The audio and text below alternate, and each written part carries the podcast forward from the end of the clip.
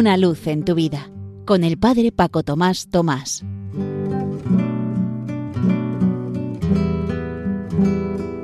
Queridos amigos de Radio María, la última vez que me dirigí a vosotros os comentaba que para vivir bien el adviento podíamos realizar varias cosas. Una, acoger la palabra de Dios como palabra de vida, es decir, llevándola a la práctica continuamente para que así también el verbo se forme en nosotros, igual que tomó carne en la Virgen María.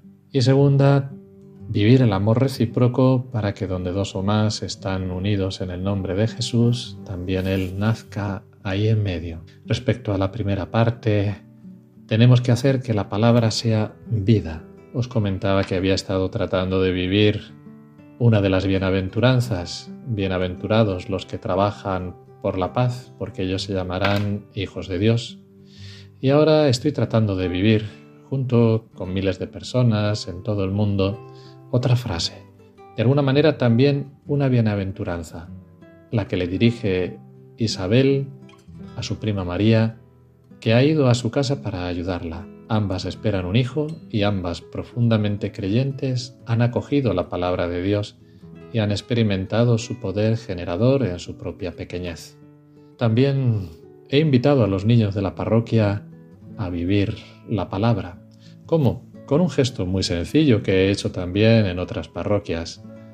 El primer domingo de Adviento pusimos la cuna del niño Jesús delante del altar, pero vacía, y les invitaba a que la pusiéramos repleta de buenas obras, igual que el niño Jesús recostado en la paja del pesebre nació calentito, también podíamos dejar que Jesús se caldeara en nuestro corazón y naciera en él si vivíamos obras de amor al prójimo por Jesús y las poníamos en un papel y ese papel o lo enrollábamos o lo dejábamos simplemente ahí extendido en la cuna. Y ha sido bonito porque los niños con su sencillez han acogido también la palabra de Dios.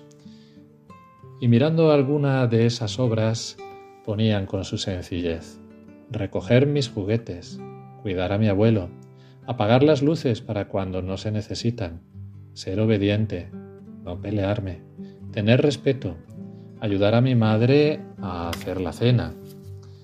Otros decían, no pegar, no decir palabrotas, leer mucho, no ver demasiado el móvil, no ver demasiado el ordenador. Y otros simpáticamente, comer sin rechistar, ayudar a recoger la mesa, etc. Son pequeños gestos con los cuales ellos luego en el ofertorio la ponían en la cunita del niño Jesús, con esa candidez, pero con esa profundidad de que Jesús nazca en nuestra vida, en su vida también. También nosotros podemos preparar la cuna del niño Jesús con nuestras obras de amor concreto al prójimo. Que este ratito y todas esas obras que realicemos sea para lo que tiene que ser todo, para gloria y alabanza de Dios.